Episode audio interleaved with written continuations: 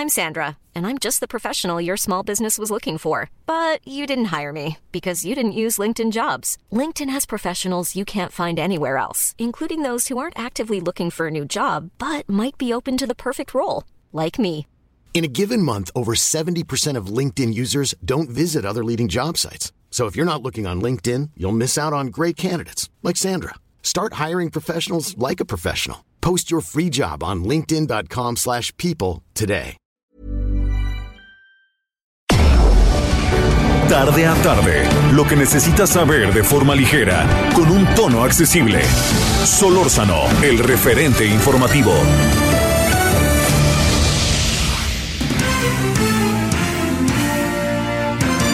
¿Cómo les va? ¿Qué tal? Buenas tardes. Viernes 25 de diciembre del año 2020 del capítulo de nuestras vidas. Todo el equipo del Heraldo Radio está listo para presentar a ustedes lo más relevante que se dio en el transcurso de el referente informativo. Las charlas importantes, esas, esas informaciones que van a ser históricas. El doctor José Narro, exsecretario de Salud, platicó con Javier Solórzano en torno a la necesidad y tosudez que están afectando a el doctor López Gatel. ¿Lo escuchamos? Es Javier Solórzano, el referente informativo. Que eres muy ilustre y ya patentaste, doctor Narro, esas ocho semanas para que se pueda, pues, este, acabar con el coronavirus. Ay, ay, ay, bueno, ¿qué te cuento? A ver, Pero, ¿qué ves? a ¿Qué ver, cuéntame, cuéntame. A ver, pero qué necesidad. Sí, pues sí, pues sí. ¿Para qué tanto problema? Mira, digamos que el poeta tenía razón, pero eh, el poeta Juan Gabriel. La, la, la verdad es que se trata de un aporte hacemos seis exsecretarios de salud, donde está el maestro Soberón, una gente reconocida nacional, internacionalmente, donde está la primera mujer que ocupó la Secretaría de Salud y que lo único que pretendemos es ayudar a resolver un problema muy grave que tiene el país. Estamos hablando prácticamente ya de 70 mil defunciones. Este es, es, es increíble que no se entienda, pero bueno, pues eh, en fin, eh, quisimos o queremos y vamos a seguir insistiendo.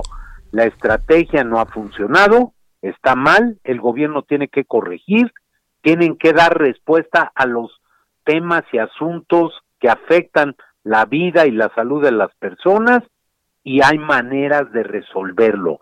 No es un asunto de magia, no es un asunto de ir a patentar una solución, sino es un asunto de ponerse a hacer lo que se tiene que hacer, hacerlo de manera coordinada, articulada, sistemática, con todo el país, con la sociedad, con, con los otros niveles de gobierno, el estatal, el municipal, en fin, y, y, y que cada quien asuma toda su responsabilidad, que la sociedad participe como lo ha hecho y ha dado muestras, pero que también vengan los apoyos del gobierno federal. Cuando tú tienes, Javier, 56% de la población económicamente activa en la informalidad, no le puedes decir que, que simplemente se guarde en su casa. La gente tiene que salir a ganar la vida diaria, ¿no? A ver, oye, a ver, doctor, este, ¿cómo, cómo- José, cómo, cómo destrabamos esto? Porque mi impresión es que, eh, a ver, digamos, es que hay una extensión de la definición de la gobernabilidad por parte del presidente en la propia estrategia. El lunes ya ves que lo entrevistó la jornada y le preguntaron, creo que con cierta vehemencia y con cierto fundamento de que se iba a cambiar la estrategia. Dijo, no, no tenemos por qué cambiarla. Y sin embargo hay como un mundo también externo en otros temas en donde es una negación. ¿Qué, qué se podrá hacer? ¿Cómo encuentras la respuesta que dio un egresado de la UNAM llamado Hugo López Gatel? ¿Qué, qué encuentras en todo esto que de repente da la impresión de que estamos en un callejón sin salida? Mira, lo que yo encuentro es, y te lo tengo que decir, Sí. es un mal que se que desafortunadamente acompaña a la gente que de pronto se embeleza con el poder. Y ese mal es la soberbia, es la arrogancia. Ese mal es yo soy el único que tiene la verdad. Entonces, si yo te pregunto algo de las defunciones, Sí. tú me contestas que por qué se robaron el dinero. Y yo digo, si, se- si alguien se robó el dinero, métanlo a la cárcel, Ujú. denúncienlo, porque ya van más de 20 meses de gobierno y en el caso en particular de la salud, yo no veo que eh, la tal corrupción y la tal, no, no lo veo, no veo las acciones, las denuncias. Entonces, ¿qué es lo que hay que hacer? A ver, eh, si no, si la federación no toma cartas en el asunto, si no están dispuestos a reconocer, porque para que resuelvas un problema, necesitas reconocerlo, Javier. Si no se reconocen los problemas, pues no hay manera de que los resuelvas. Pues todo está bien, todo funciona muy bien, la estrategia ha jalado a todo dar, este, sí, pero lo único que yo veo es que van decenas de miles de muertos. Lo único que yo veo es que eh, somos el país con más personal de salud afectado y fallecido. Somos el país que tiene una de las tasas o uno de los índices de letalidad más altos. Entonces, hay que cambiar, hay que ajustar. Y si el, gobierno federal no lo hace, deben hacerlo algunos gobiernos estatales, porque, porque esto tiene solución. Lo han probado otros países, Corea, Japón, Alemania, Uruguay. Hay países de América Latina que están mucho mejor que nosotros, con todo respeto por Hugo López Gatel. Este, eh, a ver, eh, digamos, ¿qué, presumes, eh, doctor, que vamos a tener en el mediano, cor, corto mediano plazo en función de la estrategia que tenemos? Te lo, te lo pregunto también porque hay digamos, el, el, país, el mundo está en vilo y nosotros pues estamos en vilo, pero nosotros tenemos como pocas salidas con criterios como las camas ocupadas, como si tenemos tantos y 60 mil son una catástrofe y ahora estamos cerca de 70 mil. O sea, ¿qué es lo que puede pasar en este imaginario colectivo? Porque también cuando se, pres, cuando se habla de la estrategia, entiendo que no tenemos mucha información, doctor, pero hay una especie de, de incluso hasta benevolencia en las respuestas por parte de la ciudadanía, a pesar de su afectación. ¿Qué, qué ahora sí que le pregunto al doctor, pero también a quien fue rector de la UNAM, que fue secretario de salud, al intelectual, al académico, ¿no? Sí, mira, y, y, también hay que decirlo porque, porque es parte de la realidad que estamos viviendo. Hay miedo, hay miedo. La gente tiene miedo de decir la verdad. A ver, te lo pongo tan claro como esto, Javier. El Consejo de Salubridad General es el órgano facultado constitucionalmente para manejar este tipo de problemas. Eh, ha tenido una presencia menor, mínima, deslucida, y en el Consejo participan voces autorizadas no gubernamentales, no de la estructura de gobierno, la mayoría. Yo, yo fui secretario de salud, yo he sido subsecretario, yo he tenido responsabilidades y conozco cómo se integra y cómo funciona el Consejo de Salubridad General. Sí. Pero ahí están voces de la academia, ahí están voces de las instituciones de educación superior, ahí están voces de los estados, ahí están voces de las estructuras no gubernamentales. Entonces, se requiere que no solo los que pensamos que les toca al Consejo, sino que los propios integrantes del Consejo también tomen una responsabilidad y hagan oír su voz, porque al final alguien va a tener que rendir cuentas de esto. Parte del problema de los que se embelezan con el poder es que piensan que dura para siempre. Y no, no es así. Uno tiene, y es una distinción, servirle a México en el servicio público federal, sin duda alguna. Pero eso dura hasta que se acaba, como el clásico. Sí, claro. Sí, punto.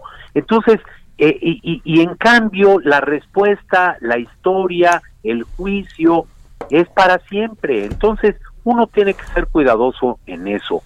Y, y sobre todo, uno debe entender que no es creíble que después de tantos meses, pues ya llevamos varios meses de, de diga, digamos, estamos en el séptimo mes los primeros casos los tuvimos en febrero. Eh, el, primer fallecimiento lo tuvimos por ahí del 18, 19 de marzo. Entonces, ya han transcurrido muchos meses y ya son demasiadas vidas perdidas. Y el empecinarse en la misma estrategia, que es una no estrategia, por otro lado, tú me dijeras, a ver, se han hecho las pruebas, no, no se han hecho las pruebas. Se ha recomendado enérgicamente el uso del cubrebocas, no, no ha sido así. El señor presidente es el primero que pone el ejemplo con el uso del cubrebocas, no, no es así, salvo cuando la regla lo responsabiliza, por ejemplo, al trasladarse en un avión. Eh, no, no puede ser. No, a ver, el, el problema de las diferencias con el subsecretario no son, perdón, no son de seis exsecretarios de salud del país. Ha tenido enfrentamientos con gobernadores surgidos de las propias filas del partido en el gobierno. Es él, no son los demás. Ha tenido diferencias con el de Jalisco, pero con Baja California con el de Tabasco, pero con el de Michoacán. No, no es posible. No, no, no es un asunto de una persona, es un asunto de una estrategia colectiva, colegiada, bien articulada, que pueda ponerse en funcionamiento, que convoque a la unidad.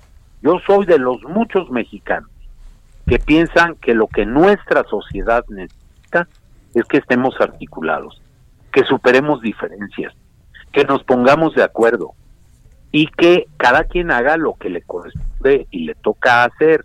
Ahora, cuando no ves esa acción, pues yo creo que es absolutamente válido que quienes pensamos que hemos pasado por esos eh, trances, que tenemos experiencia, que algunos tenemos formación académica en ese campo, en el de la epidemiología, pongamos al servicio de la sociedad, del gobierno federal, de todas las estructuras, pues un punto de vista y que se puede decir, a ver, ya lo revisamos, pero no, muchas gracias, pero que se descalifique sin conocerlo, sí. pues yo creo que eso no ayuda. Doctor Narro, como siempre, además de todo, un saludo personal, te mando un saludo. Sé que no son tiempos gratos, sé que andamos en un máscara contra cabellera en medio de una pandemia cuando tendrían que ser otras las condiciones, pero es lo que es así tal cual, pero no hay que dejar de batallar. Gracias, doctor. Seguiremos en eso. Muchas gracias, Javier, y a la gente que se siga cuidando. Usen el cubrebocas. Un abrazo, doctor. Hasta luego. Hasta luego. Solórzano, el referente informativo. Vamos adelante con este resumen del espacio de Javier Solórzano, el referente. Y ahora vamos a presentar a ustedes y reiterar la entrevista que tuvo el referente con Luis Omar Montoya, que es doctor en historia por CIESAS y miembro del Sistema Nacional de Investigadores del CONACIT. El tema es concreto. Estados Unidos detiene a 1.800 miembros de cárteles eh, mexicanos. ¿Qué repercusiones puede tener ello? Aquí lo tiene para ustedes en esta charla de Javier Solórzano, el referente.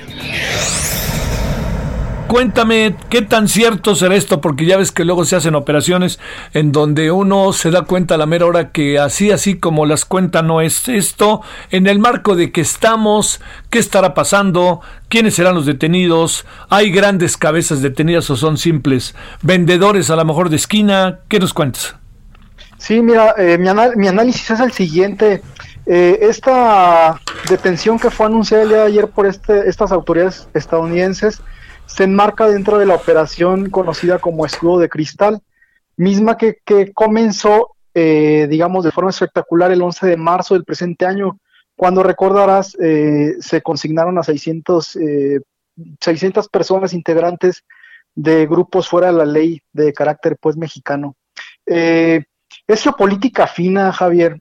ofrece tres dimensiones. Una local nacional que tiene que ver con la seguridad, una bilateral que dialoga con uno de, sus socios comerciales más importantes, con quien además comparte kilómetros de frontera, es decir, México, y una global que evidencia otra, otro frente en la lucha por el control económico con China. Las dimensiones enumeradas, sin lugar a dudas, repercutirán en las elecciones de noviembre próximo. Vamos a ver qué tanto.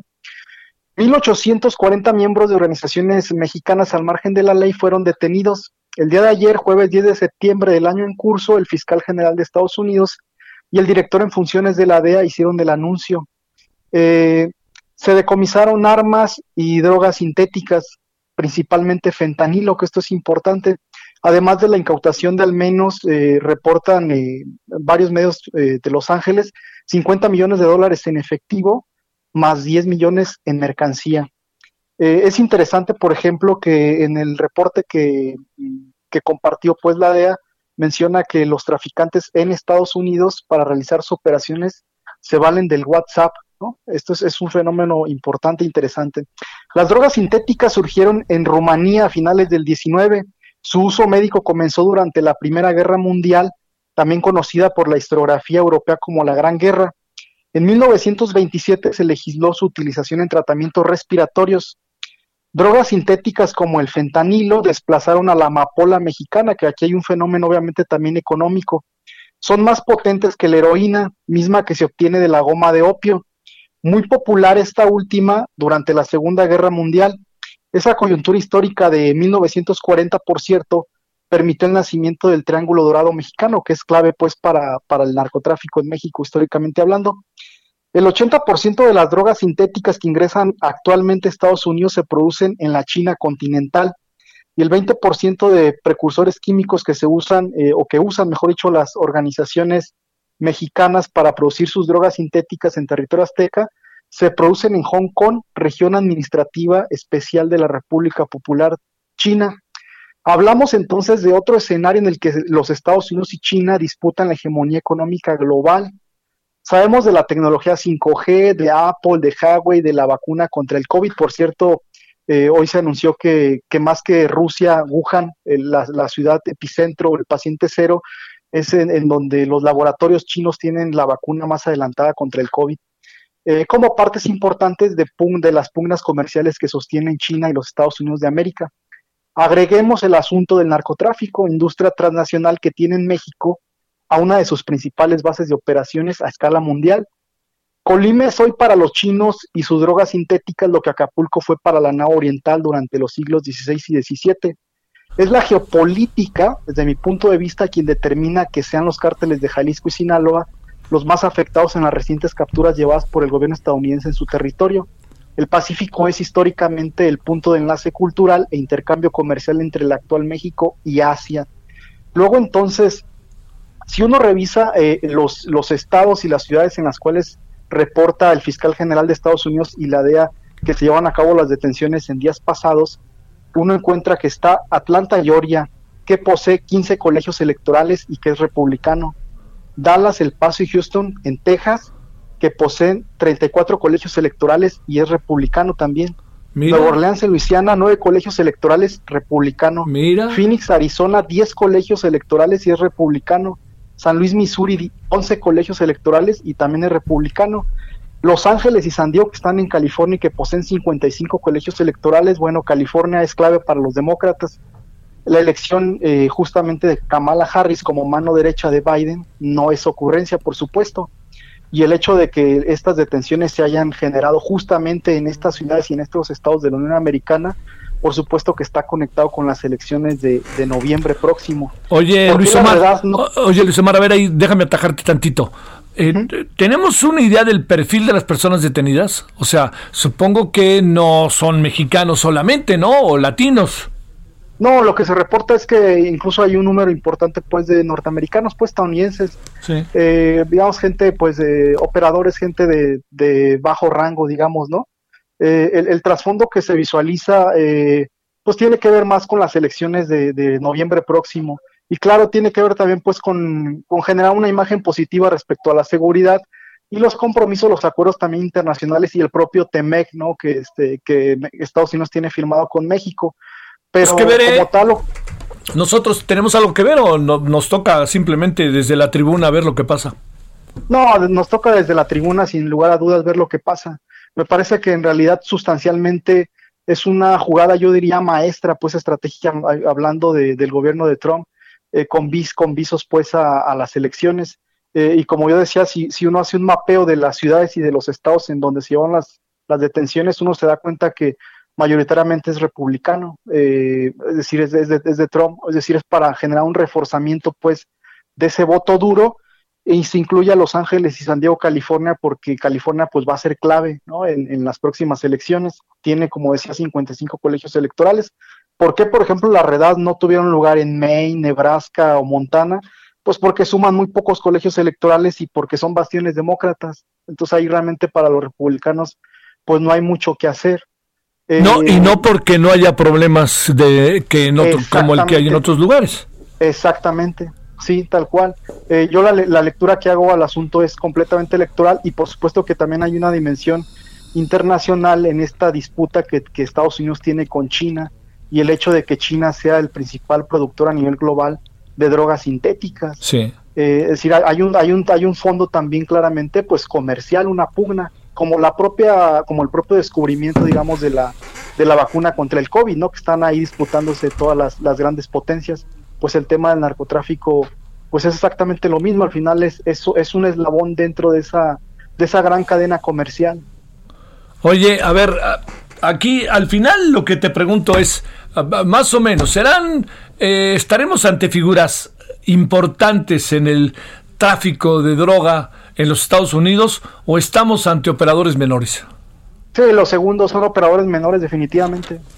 Eh, eh, si uno le da seguimiento, por ejemplo, revisa eh, los periódicos incluso de los propios Ángeles o de Houston, se da cuenta pues que lo que reportan pues los medios del sur de Estados Unidos es que son operadores menores, no hay realmente cabezas como tal, es más bien el golpe mediático. ¿no? ¿Noticia eh, importante al interior de los Estados Unidos, Luis Omar? Sin, sin lugar a dudas, en términos electorales muy importante, mira, sin lugar a dudas. Mira, mira. Eh, yo, yo pienso que, eh, que si el gobierno de Estados Unidos amarra bien, eh, digamos, políticamente esa noticia, podría incluso decir que, que podría ser definitivo en el caso de California para las elecciones del 4 de noviembre. Pero ¿a poco imaginas, Luis Omar, a los californianos votando por Trump?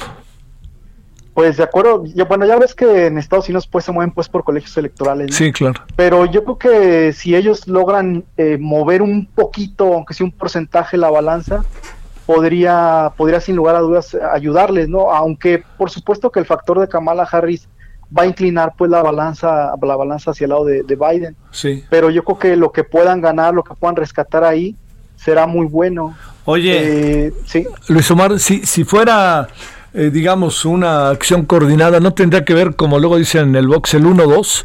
O sea, pegaron allá y nosotros pegar acá, o nosotros no tenemos mucha tela de dónde cortar acá. No, me parece que en este momento no hay mucha tela de donde cortar. O sea, realmente el golpe mediático que necesitaba el gobierno de México era el del marro, pero ese ya ocurrió. Sí. Eh, incluso te diré que en términos reales sí hubo una disminución, eh, al menos en la percepción de la violencia en el caso de Guanajuato, del Bajío en general. sí. Entonces, desde, desde esa perspectiva, me parece que es un, es un asunto que se cocina y se cocinará en Estados Unidos al menos de aquí hasta, hasta que ocurran las elecciones de noviembre. ¿Qué tanto se merma al cártel llamado de Sinaloa y al cártel Jalisco Nueva Generación? Eh, no, yo pienso que considero que no, realmente no hay una merma, es un asunto más bien, yo lo veo como un asunto casero, local, que tiene que ver eh, estrictamente con los Estados Unidos y con sus propias dinámicas y sus redes de distribución que tienen al interior de Estados Unidos. Eh, pienso que aunque formen parte pues de esa misma industria transnacional y de esa misma empresa, digámoslo así, eh, pues al final son circuitos económicos que, responden a, los Estados Unidos y que realmente en términos, digamos, económicos eh, para una organiz para organizaciones pues de ese de esa escala global, pues no son realmente significativos, pues. Eh, yo lo veo más como, como una caja china, pues, o como, como un golpe de esos espectaculares para, para capitalizarlos mediáticamente y obviamente que, que se representen en, en los votos, ¿no? Asegurar los votos duros que ya están de los, de los estados republicanos, eh, reafirmar esa, esa fortaleza del estado y tratar de rescatar algo en el caso de, de California. Oye, eh, estas eh, informaciones, ¿el gobierno mexicano se entera por el periódico o se las cuentan antes? Eh, yo imagino que en este caso específicamente se enteran por el periódico. Eh, pienso yo, en particular esta, estas detenciones que se anunciaron el día de ayer, pues yo las visualizo más como un asunto, pues eh, concretamente casero. eh, que tiene que ver pues más con la política interna de los Estados Unidos y definitivamente yo considero que eh, ante el propio escenario que estamos viviendo tanto en México como Estados Unidos y a nivel global, eh, pienso que México queda totalmente al margen pues de, de, la situación. Luis Omar Montoya, director, doctor en historia por el CIESAS, miembro del SNI. Muchas gracias Luis Omar que estuviste con nosotros. Un abrazote, muchas gracias a ustedes, que estén muy bien. El referente informativo regresa luego de una pausa. Estamos de regreso con el referente informativo.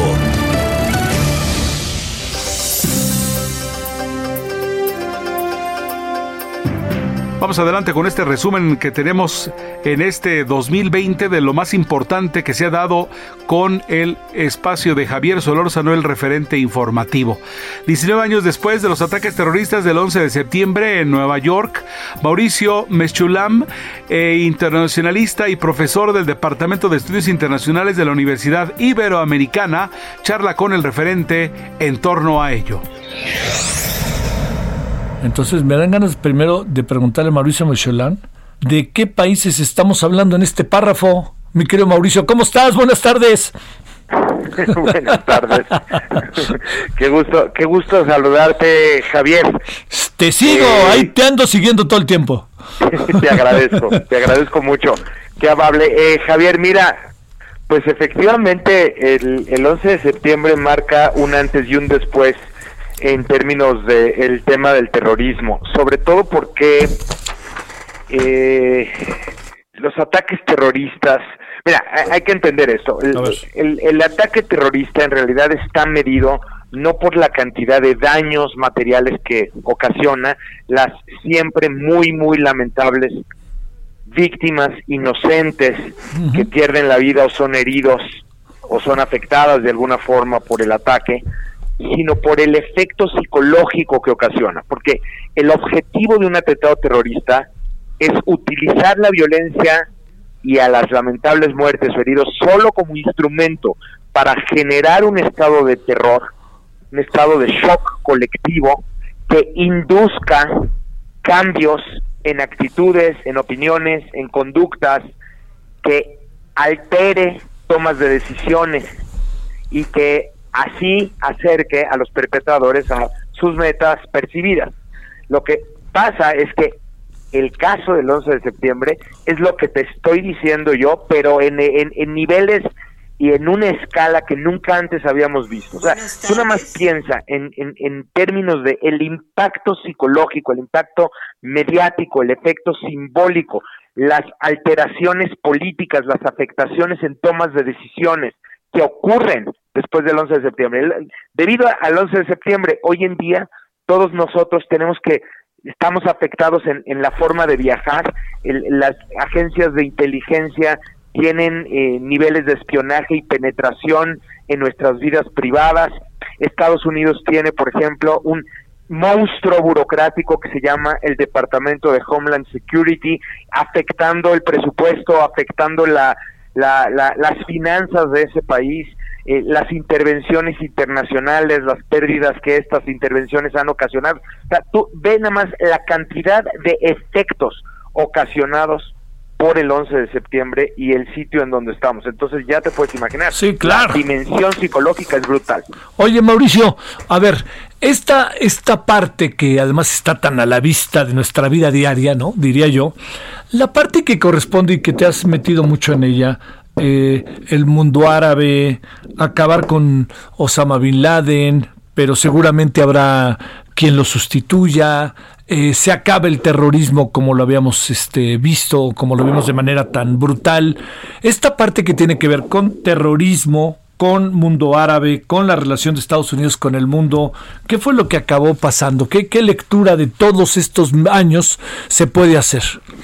Mira, es, es muy triste decirlo. No hemos aprendido eh, cómo se combate el terrorismo, porque hoy no hay menos terrorismo que en 2001, hay más, hay mucho más terrorismo. Es diferente, efectivamente, porque se trata de un fenómeno que va a mutar, se trata de organizaciones que mutan, que cambian, que se dispersan, pero no, no, no es que se terminó con el fenómeno. O sea, si tú mides las muertes por terrorismo antes del 2001 y las comparas con las muertes por terrorismo en 2015, 2016, 2017, 2018, 2019, te quedas impactado. O sea, realmente la, el terrorismo crece como fenómeno eh, efectivamente eh, transformándose, porque esta mega organización que en su momento fue Al Qaeda, eh, con, con este centro matriz en Afganistán, es obligado a mudarse hacia Pakistán, pero después empieza a fluir una cantidad de filiales,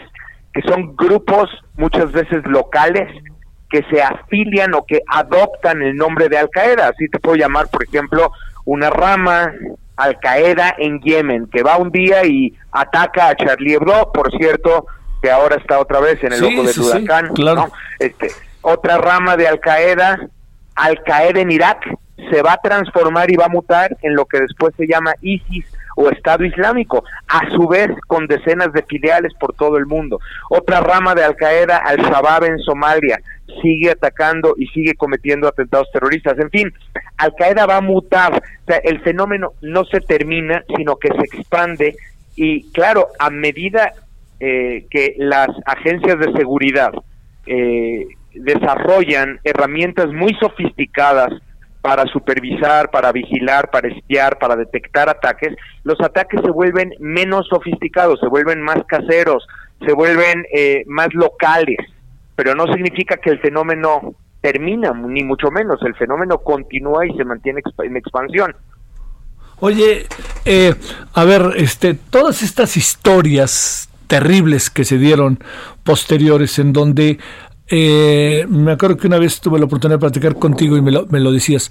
Esto, esto que es, son las manifestaciones violentas, los atentados, no sé, pienso en el caso del maratón de Boston, que son elementos que se presentan sin necesidad de que haya una especie de mando superior que los esté determinando, proponiendo. ¿Qué anda pasando en ese sentido al interior de Estados Unidos o de Francia? Como dijo en alguna ocasión este el señor, el, presidente Macron, dice pues los tenemos aquí adentro. un poco tú, quiso tener cuidado Mauricio con la declaración por lo que significaba, pero, pero son generaciones que ya nacieron en los propios países, ¿no? Claro, el fenómeno eh, al que te refieres es el fenómeno de los lobos solitarios, Ándale. o muchos prefieren llamarlo atacantes solitarios, que son eh, individuos no necesariamente afiliados o dirigidos o con lazos financieros o no sé, entrenamiento por parte de una organización mayor, que sin embargo deciden atacar por cuenta propia y además incitados por las mismas organizaciones, lo hacen muchas veces eh, ante el llamado de las organizaciones que les dicen, estés donde estés, tú toma un cuchillo, toma un arma, haz lo que sea y mata a nombre o comete un ataque a nombre de, eh, esta organización. Puede ser Al Qaeda o puede ser ISIS, ¿no? Este, y, y este fenómeno se ha también eh, manifestado de manera muy notable en Europa, en, en Estados Unidos, en distintos momentos. Vimos el ataque de Orlando, vimos, por ejemplo, eh, atacantes en San Bernardino, California, en años recientes. Eh, Olivier Roy, que es un autor francés, lo que encuentra en las bases de datos es que en Europa específicamente, no hablando de, este tipo de atacantes en Europa, eh, la gran mayoría, dos terceras partes, son de segunda o tercera generación, es decir, ya son ciudadanos europeos, cuyos padres o abuelos son inmigrantes y que no se sienten, por lo tanto, pertenecientes ni a Europa, no se sienten bien recibidos por Europa, pero tampoco se sienten que forman parte de los países de donde vienen sus padres o abuelos. Y entonces encuentra todo un, un proceso de radicalización psicológica que él va a llamar, él dice, no es la radicalización del Islam, fíjate cómo lo llama, dice, no es la radicalización del Islam, es la islamización del radicalismo. O sea, son personas que van a eh, experimentar una especie de renacimiento islámico, que ni siquiera eran religiosos y que el último año antes de cometer el atentado sí empiezan a ir a mezquitas y empiezan a tener adoctrinación, en fin, eh, vamos a encontrar toda clase de fenómenos. Y claro, luego está el fenómeno de Internet, que también es muy importante por, por toda la radicalización a través de redes sociales, a través de blogs, a través de grupos de chats, en donde muchos autores dicen, bueno, estos ya no son lobos tan solitarios, porque muchas veces sí son eh, son radicalizados, pero a distancia, incluso muchas veces son eh, entrenados a distancia y son dirigidos a, distancia. No sé si recuerdas el atentado de Niza en Francia el día de la Bastilla.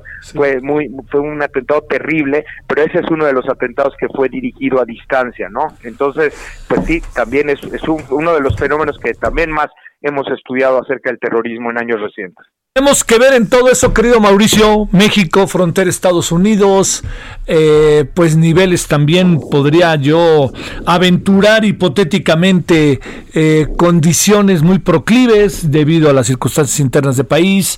¿Qué, alcanzas a apreciar en ese sentido? Mira, hay que decirlo, ¿eh? Y, y, frente a los riesgos que, que corremos nosotros como un territorio con tan alta vulnerabilidad debido justamente pues a, la debilidad estructural de nuestras propias instituciones, la incapacidad de imponer nuestro Estado de Derecho en varias zonas de nuestro territorio, pues podríamos decir somos un sitio muy vulnerable y muchos terroristas estarían intentando cruzar la frontera entre México y Estados Unidos. La realidad es que hasta el día de hoy los intentos que se han detectado son son francamente menores y no no, son ni siquiera significativos. Eh, te diría esto, fíjate, este dato es bien importante y no todo el mundo lo tiene en la cabeza.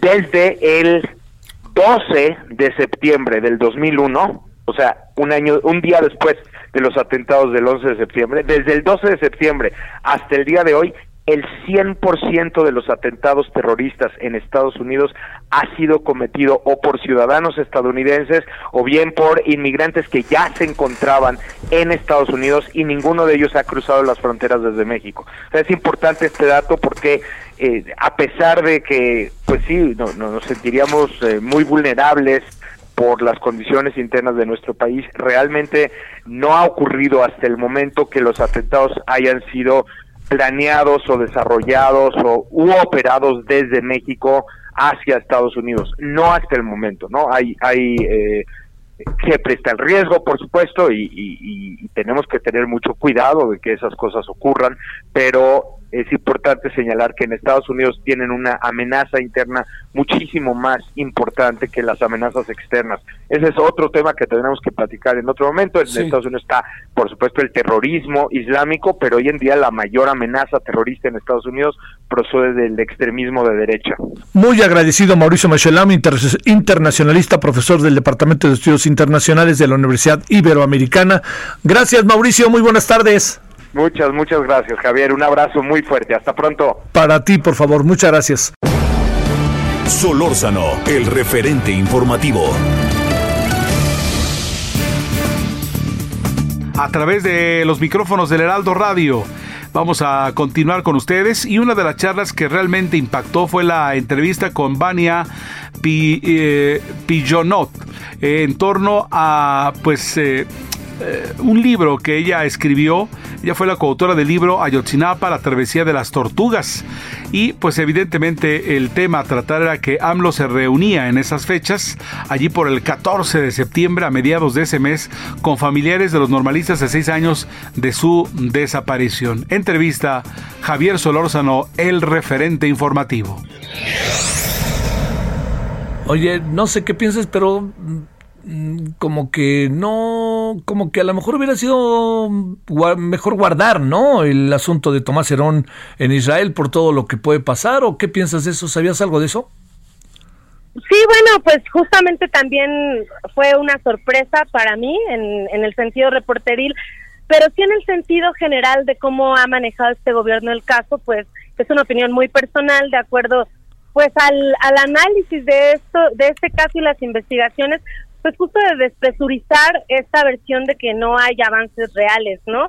en la última reunión que tuvieron los padres eh, justamente con Andrés Manuel López Obrador, pues referían que este presidente por lo menos ha dado avances puntuales y, el, y están, pues si no contentos es la palabra de varios padres de familia, Javier, con los que yo he tenido la oportunidad de platicar, sí, satisfechos en un 60-70% de que cada reunión haya avances sustanciales y, y claro, este este hecho puntual del acceso a la justicia y de que uno de los principales acusados para los padres en torno al, a la falsedad de esta creación de la verdad histórica, pues es Tomás, Tomás Herón de Lucio, pues claro que llama la atención que a pocos días de que empiece el movimiento, que a pesar de la pandemia, pues no se ha suspendido conmemorativo. Este movimiento, estas movilizaciones que empiezan el próximo 21 de septiembre, pues creo que un poco es estar hablando del caso y estar dando el mensaje de que sí están llevándose a cabo las investigaciones y pues así lo, lo analizo yo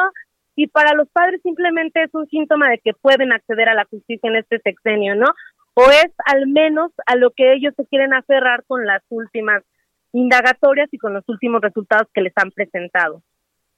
¿Tú qué piensas, Vania, de esto? Eh, porque, digamos, eh, hay una parte que uno piensa de la llamada este, en, en, el peor momento, ¿no? ¿Verdad? Histórica, de cosas que han pasado, que se han dicho y que parece que hay una coincidencia de que algunos asuntos sí se dieron en algunos asuntos en esa situación. Pero apurar, tratar de sacar cosas, no sé tú cómo lo estás viendo que conoces también todo el desarrollo de estos casi seis años.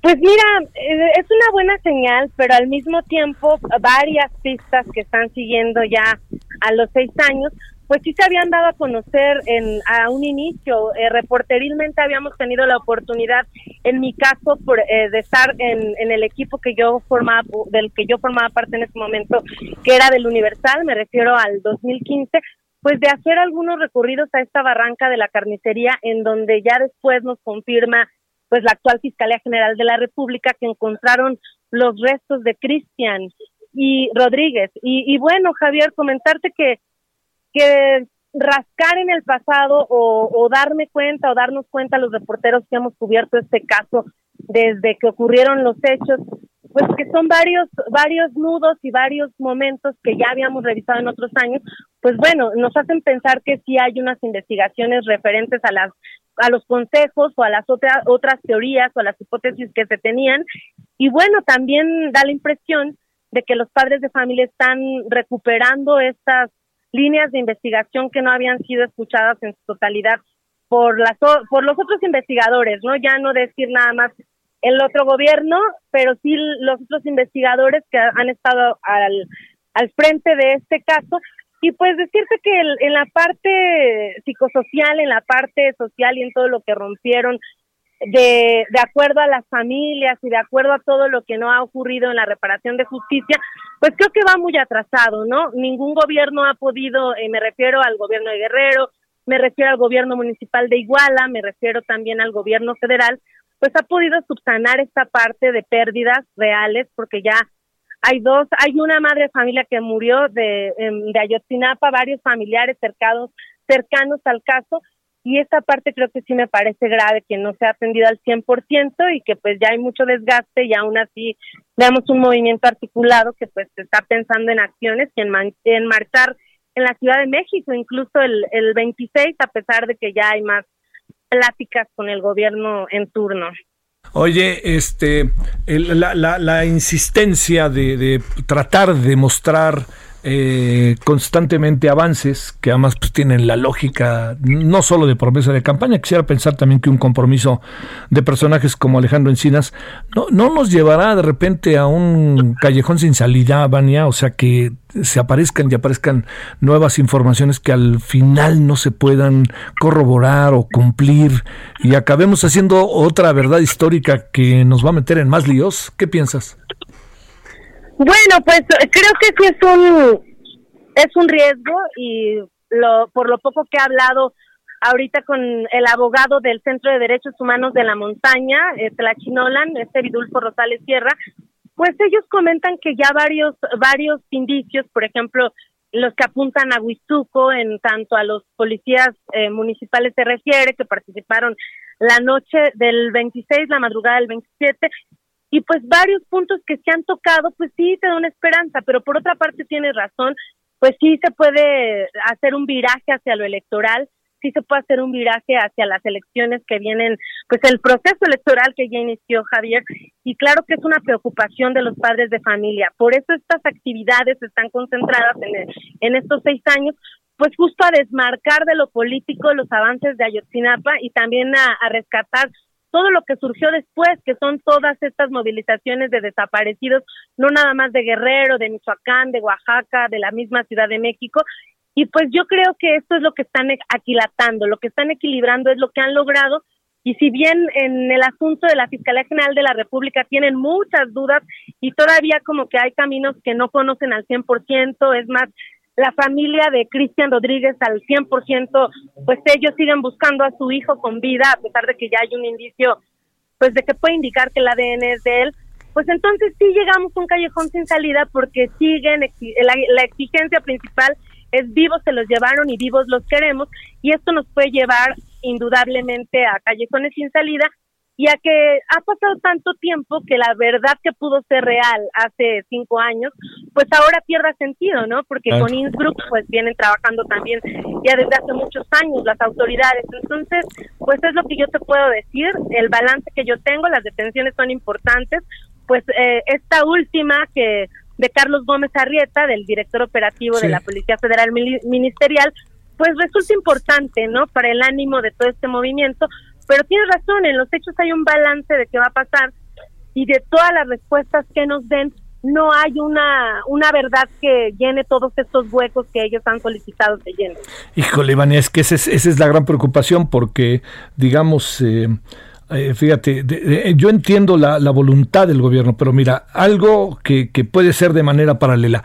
Eh, parece que se ha llegado a un acuerdo para que en pasta de conchos se haga el memorial, se indemnice y además se garantice la recuperación de los cuerpos. Eso va a estar, o sea, como que hasta dónde, hasta dónde llegar, esa sería como la gran pregunta, hasta dónde llegamos en circunstancias en que sabemos que, que, son, híjole, dolorosas para el país, para mucha gente, pero cómo mantenemos un nivel en donde no nos, no nos debemos de equivocar respecto a lo que estamos haciendo, ¿no?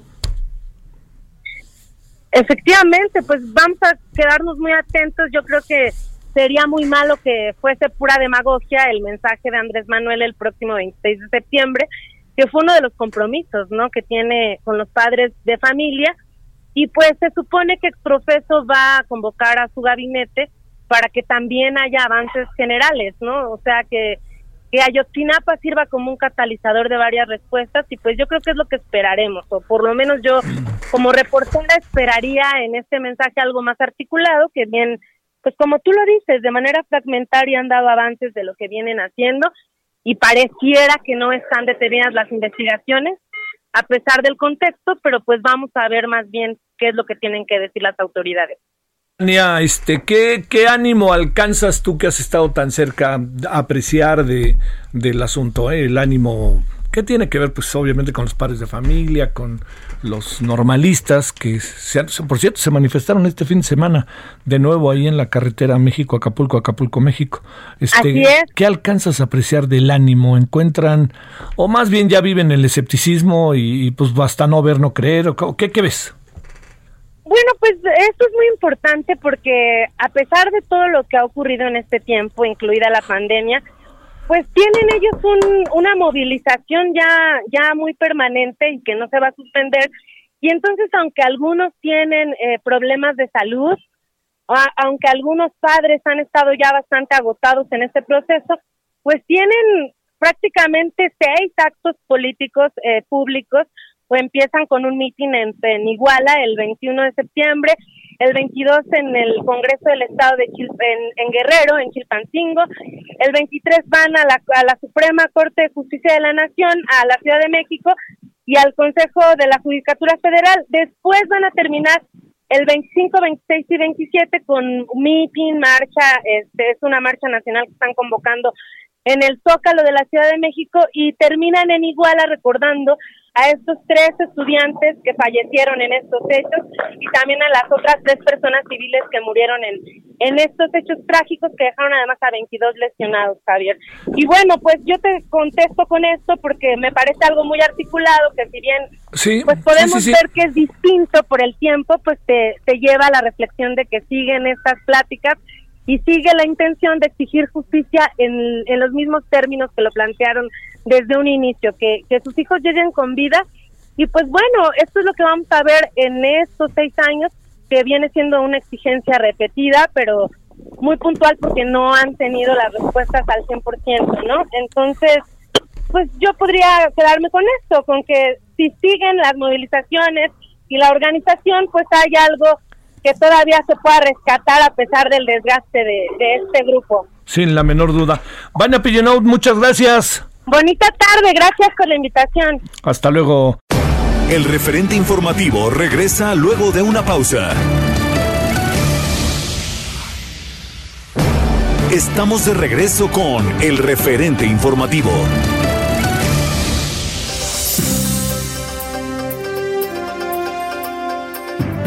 También el referente platicó con Jorge Lara, que es abogado internacionalista del Sistema Penal Acusatorio, Seguridad y Justicia y Prevención de Lavado de Dinero. El tema con el cual charlaron es de que si el presidente Andrés Manuel López Obrador informó que el prófugo Tomás Herón de Lucio, vinculado a la desaparición de los 43 normalistas desaparecidos, está en Israel. ¿Los escuchamos?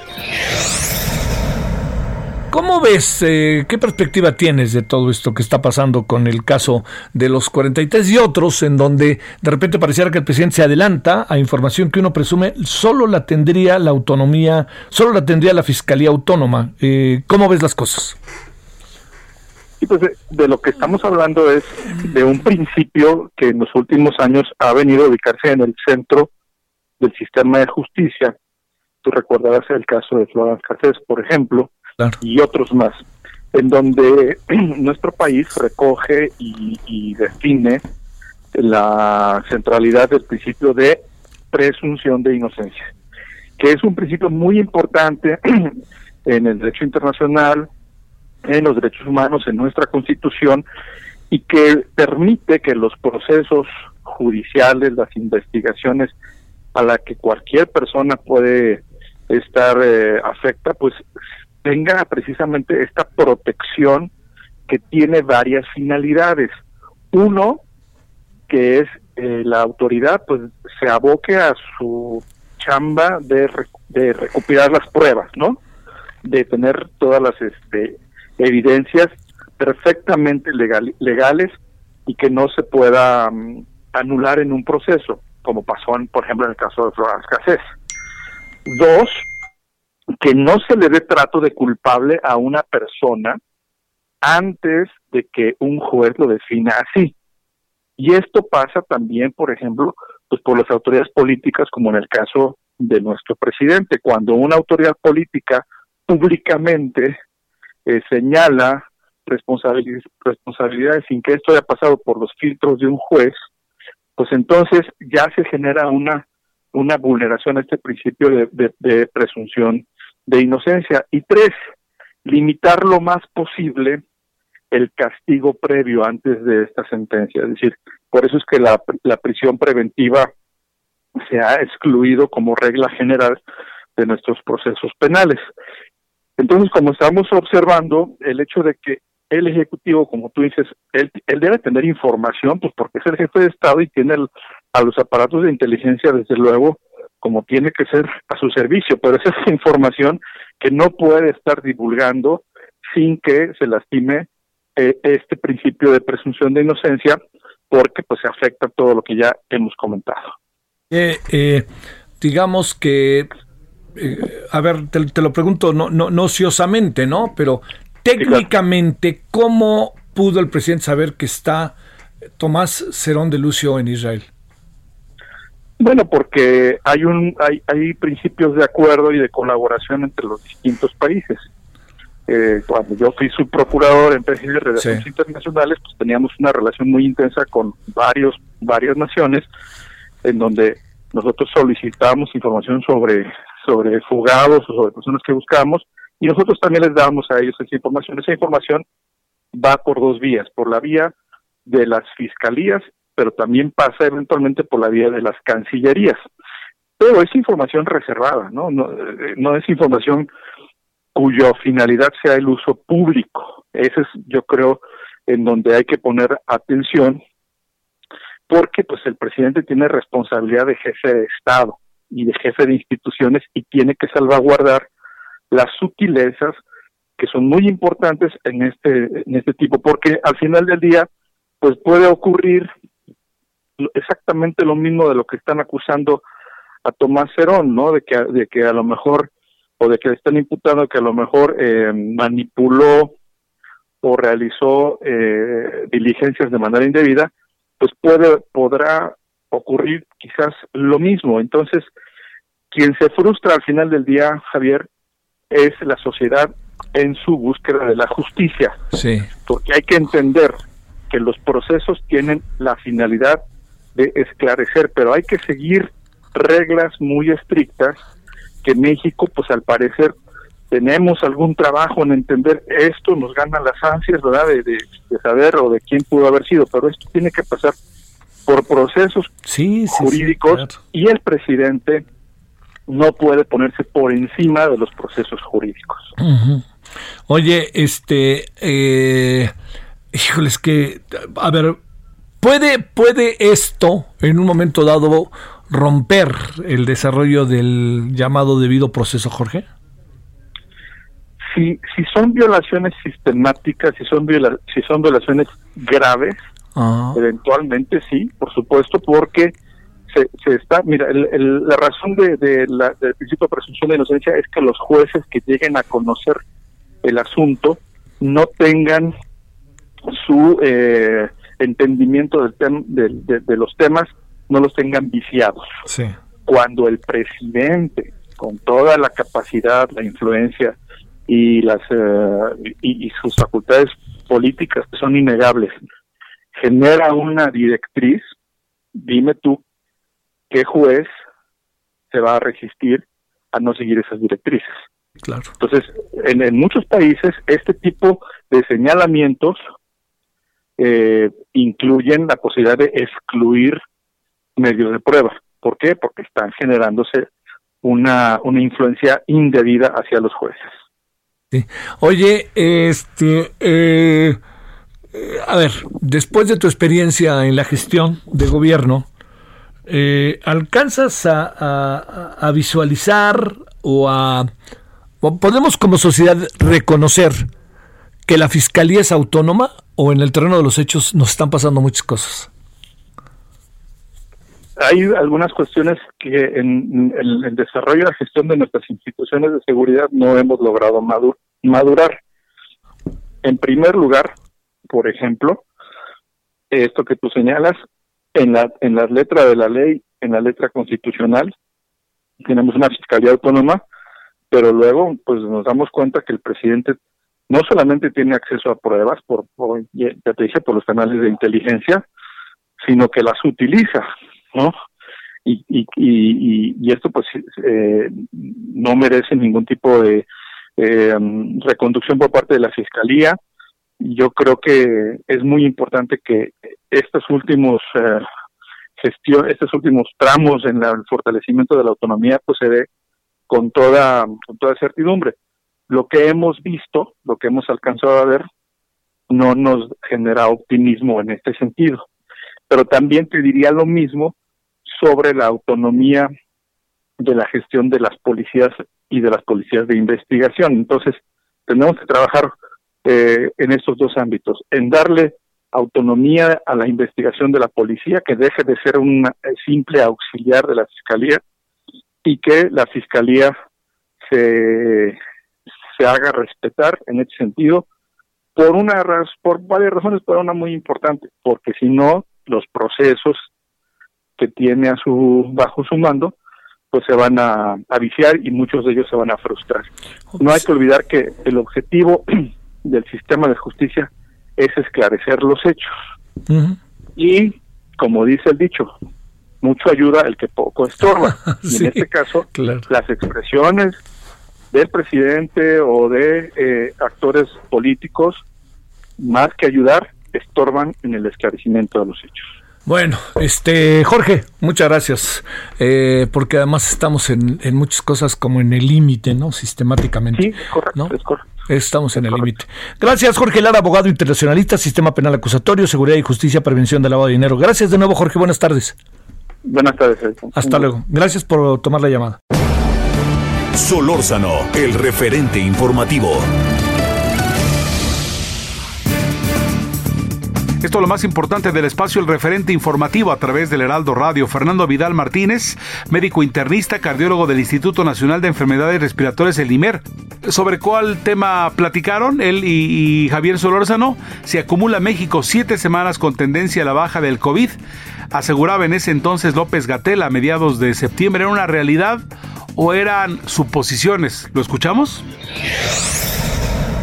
Primero, eh, a ver, una opinión que pues que nos ayude, ¿no? Para poder entender el tema de los seis secretarios de salud y la respuesta tan contundente, con carga de sarcasmo, ironía, incluso agresiva de parte del señor López Gatel, como parte de la comunidad médica, etcétera, que alcanza a saber que a lo mejor uno no, no se da cuenta, ¿no? Porque uno está metido en otras cosas, pero allá dentro ustedes mejor que nadie sabe, ¿no?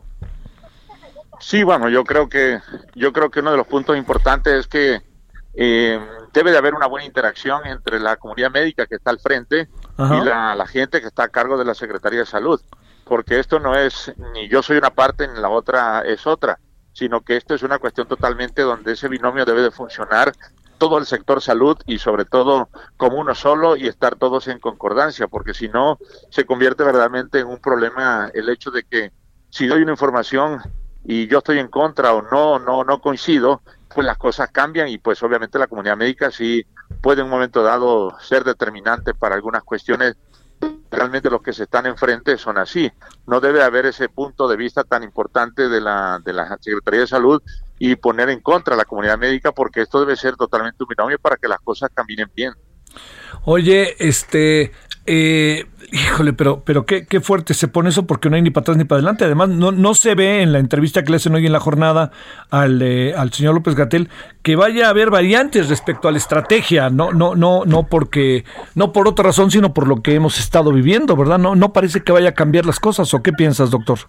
No, yo creo que, dado lo, dado lo que viene, yo alcancé a ver un poquito, a revisar un poquito la entrevista, y realmente, pues, pareciera que las cosas no cambian en la estrategia, pero debería de alertarnos el hecho de que sí se están haciendo las cosas, eh, eh, eh, las estadísticas no mienten, como hemos dicho, y eso obviamente se complica un poco en todo ese sentido por el hecho de que no puede haber una cuestión totalmente diferente en el sentido de que si no estamos mejorando, pues tiene que darse un paso atrás, como hemos dicho siempre, para que veamos si esto se puede frenar y no se incremente más todo.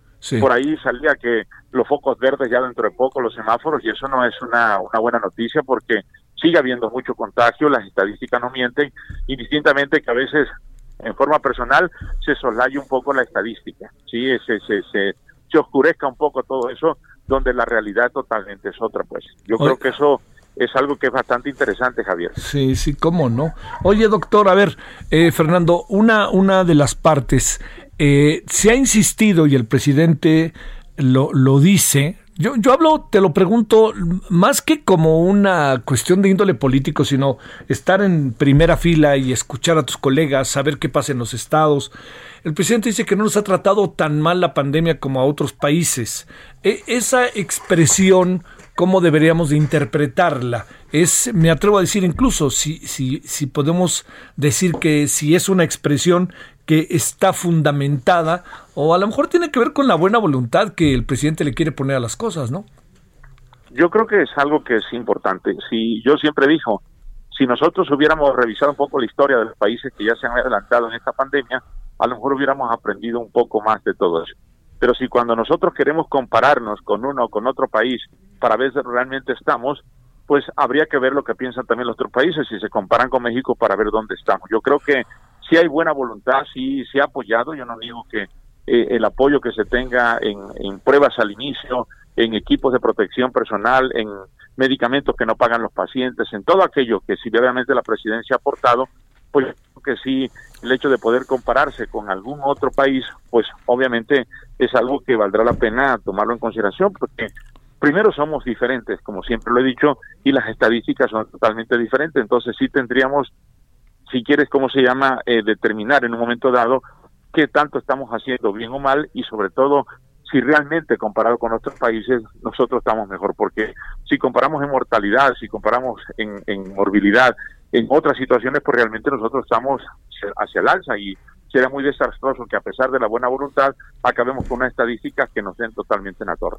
Sí, ese, ese está siendo el asunto. A ver, la otra cosa, eh, en términos de la experiencia directa, eh, Fernando, ¿están, eh, ¿estamos controlando? La, ¿Hay condiciones mejores o más bien seguimos en una circunstancia, diría yo, con altibajos pero similar en esencia o como una constante o como un común denominador si quieres? Yo creo que estamos en una línea que, a veces pareciera plana, recta, y de repente da esa parte de que sube, pero a veces cuando escuchas y ves las estadísticas de los estados, dice uno, bueno, ¿qué está sucediendo? Pareciera que ya Guerrero va a regresar a un foco totalmente rojo porque la, la, constante es hacia el alza. Y obviamente, por ejemplo, en Tabasco, que era un foco rojo, pareciera que ahora las cosas cambian totalmente. ¿Será realmente que el punto de las fiestas y todo lo que viene para tratar de reactivar economías o para tratar de ver alguna cuestión en especial haga que las estadísticas se maquillen. Eso yo creo que habrá que determinarlo, pero realmente estamos en una constante donde los contagios siguen habiendo, donde sí es importante saber que sigue habiendo mortalidad y que obviamente esto podría parecer que estamos en un estado de confort, yo lo voy a decir así como tal, donde decir yo creo que las cosas bien, ya la población se acostumbró, ya la gente sale a la calle, hay menos protecciones, en fin, todo eso y no debemos confiarlo porque las estadísticas nos están mintiendo. Híjole, de doctores que sí, verdaderamente, eh, digamos, eh, ayer que estuve en la calle por relativamente cerca de, ahí de donde, de donde vivo, donde de tu casa, y luego y luego hoy en, en el, andando en el coche viniendo para acá y una cosa ahí que tenía de urgencia, pues te diría, la verdad que esto parece como si no estuviera pasando nada. No, yo el sábado me hice de la del Valle al sur, casi dos horas y media, casi tres horas, el periférico prácticamente como si esto no estuviera pasando nada. Y yo creo que ya estamos en ese estado de confort. Al principio nos espantó, al principio las cosas estuvimos pensando que se estaban controlando, que la gente de, de, salud estaba ya preparada. Eh, ha habido algunas cosas en especial eh, damos esa, esa parte de información de donde pareciera que ya las cosas son totalmente diferentes y yo creo que la gente no nos debemos de confiar porque todo eso al final nos va a cobrar, ya tenemos cada día más gente a nuestro alrededor, conocidos, familiares que se han contagiado. Yo te voy a decir en forma personal, en el, en, el instituto, pues el personal sanitario se ha contagiado mucho, en fin, hay recontagios y todo eso, pues algo que tiene que alertar mucho a no confiarnos y a sobre todo seguir en, esa, en esas medidas de prevención. Bueno, este doctor, eh, a ver, ¿y cómo te ha ido en el campo de batalla allá dentro del hospital? ¿Cómo van las cosas? Pues el campo de batalla sigue siendo el mismo. Lo que sí llama mucho la atención que la, la, la cuestión, sobre todo el instituto, que es un centro COVID totalmente y de alta especialidad, pues tiene todo eso donde eh, sí el personal sanitario ya tiene un poco de fatiga, cansancio, no es que tenga hartazgo, pero sí yo creo una cuestión donde sí se necesitan renovar ciertas cosas y sobre todo de dar un giro totalmente a esa visión que se tiene porque la estadística del hospital y a pesar de que se han recuperado gente y demás, pues sigue siendo muy importante, muy interesante y eso dará como una visión general. Si en un instituto totalmente COVID, nacional respiratoria, si hay complicaciones para alguna cuestión, qué sucederá en el resto, en el trasfondo, hasta, hasta donde llegue el sector salud, las comunidades más alejadas donde donde realmente no hay cierto tipo de, medicamentos, cierto tipo de, pruebas, etcétera, que hagan sospechar verdaderamente dónde estamos parados. Eso es algo que hay que ponerlo muy en, en boga, porque si hablamos del Instituto de Enfermedades Respiratorias, pareciera que estamos todos en, una cuestión de altos niveles más. Iría uno, si a mí me da COVID, yo me voy allá. ¿Sí me explico? Todo eso, pues, nos tiene que hacer pensar que las cosas podrían complicarse más allá de lo que es el Instituto Nacional de Enfermedades Respiratorias. Este, híjole, sabes también qué es lo que sucede, que toda esta idea constante de que no tenemos camas, que las camas, que más bien que tenemos camas y que las camas están vacías, doctor, a mí, a mí constantemente me coloca como en una, en un cuestionamiento inevitable, constante, porque dice uno, pues es que también, el otro día, fíjate, me, me, me, detuve, me detiene una persona en la calle y me dice, en la esquina, eh, que iba yo a comprar un café, ir y volver, y me dice, Oiga, ¿quiere saber por qué la gente no va a los hospitales? Pues así como muy filosóficamente le dije, sí, a ver, cuénteme. Yo pensé que me iba a contar algo. Dice, porque si van se contagian, nadie quiere ir. Yo no voy a ir a un hospital. Uy, ¿cuántos casos serán igual, doctor? No, por supuesto. Yo creo que hay muchas cosas que, que, la, que la gente está teniendo y lo que tenemos que estar pendientes. Mira, yo he tenido la oportunidad en forma privada, en forma personal, de ver cómo gente que se guardó más de 100 días sale a la calle y ahora está contagiada. ¿Cuánta gente de esa va a entrar en ese constante de saber cuántos van a estar contagiados y que obviamente el acudir ya a plazas, a zonas, a café, a restaurante, salir a la calle, va a incrementar más la estadística. Yo creo que es algo que, es bastante interesante lo que tú comentas y obviamente la gente dice, no voy al hospital, se aguanta lo más que puede, pues porque obviamente pues dice, si yo al hospital o me contagio, o cuántos pacientes que tienen enfermedades no COVID llegan al hospital y se contagian. Es otra cuestión que es muy interesante porque si hemos tenido pacientes que se sospecha COVID, llegan prueba negativa y se contagian dentro del hospital. Eso es, es algo que sí tenemos que tener mucho en cuenta. Sí, sí, sí. Bueno, doctor, ¿y este muchos pacientes siguen llegando o cómo va el instituto?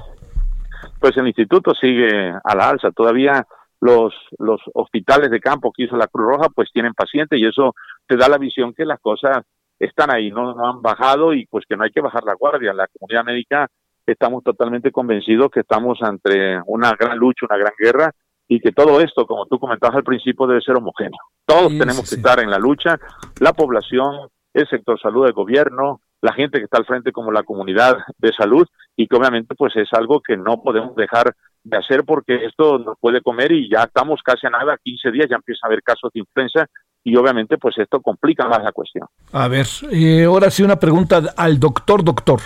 Mucha gente me, me, ha dicho, ¿cuándo empiezan las vacunas? ¿Hay suficientes vacunas? ¿Qué es lo que tienes en ese sentido ahorita como información?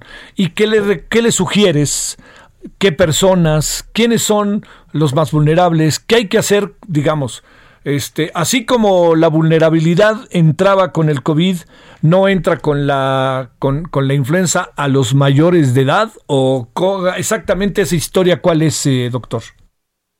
Es exactamente lo que se, se como todos los años, cuando llega la influenza, cuáles son la, población más vulnerable. Y esto, pues, hay que tener en consideración porque también es la población, muchos de ellos entran en la población vulnerable para COVID.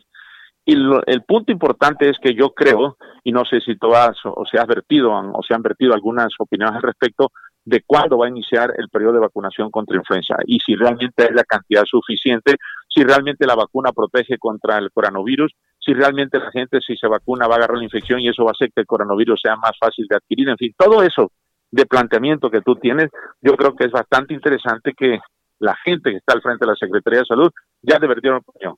Si hay suficiente vacuna, porque si no, esto va a suceder. Todo el mundo se va a querer vacunar, todo el mundo va a querer que los hospitales. Sí. se va a vacunar, va a ser en otros sitios para tratar de evitar la llegada a hospitales masiva de gente que puede contagiarse. Todo eso yo creo que son puntos importantes que sí tiene la comunidad de la Secretaría de Salud ya vertir la opinión porque estamos a 15 días.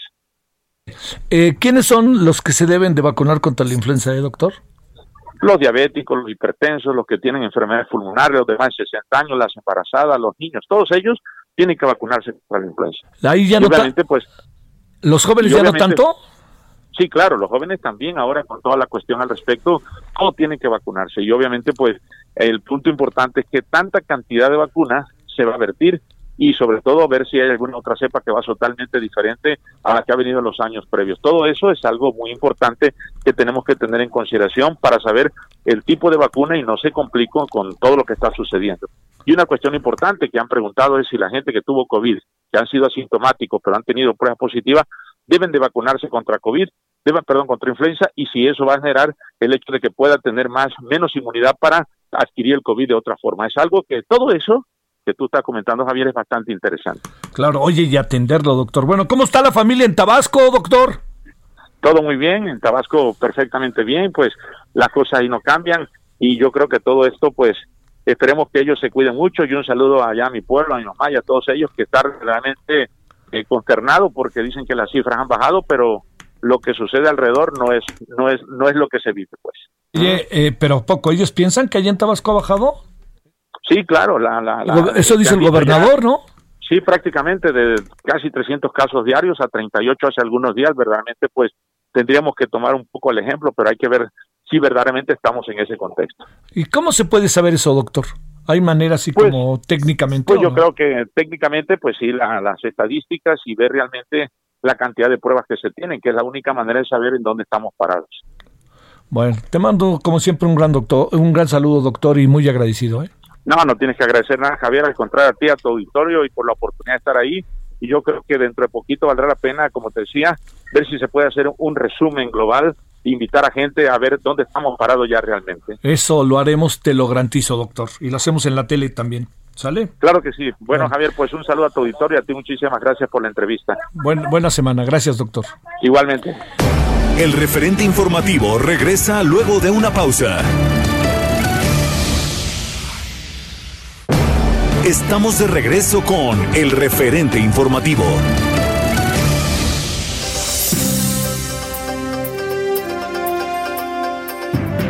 En este resumen de el referente Salvador Alcántar, que es presidente de la Asociación Estatal de Usuarios de Riego y dirigente del agua en Chihuahua Presa La Boquilla, platicó con Javier Solórzano en torno a que si haciendo bloqueo en cuentas bancarias, qué repercusiones podía haber para ello. Salvador, ¿cómo ha estado? Le saludo con gusto. Buenas tardes. Buenas tardes.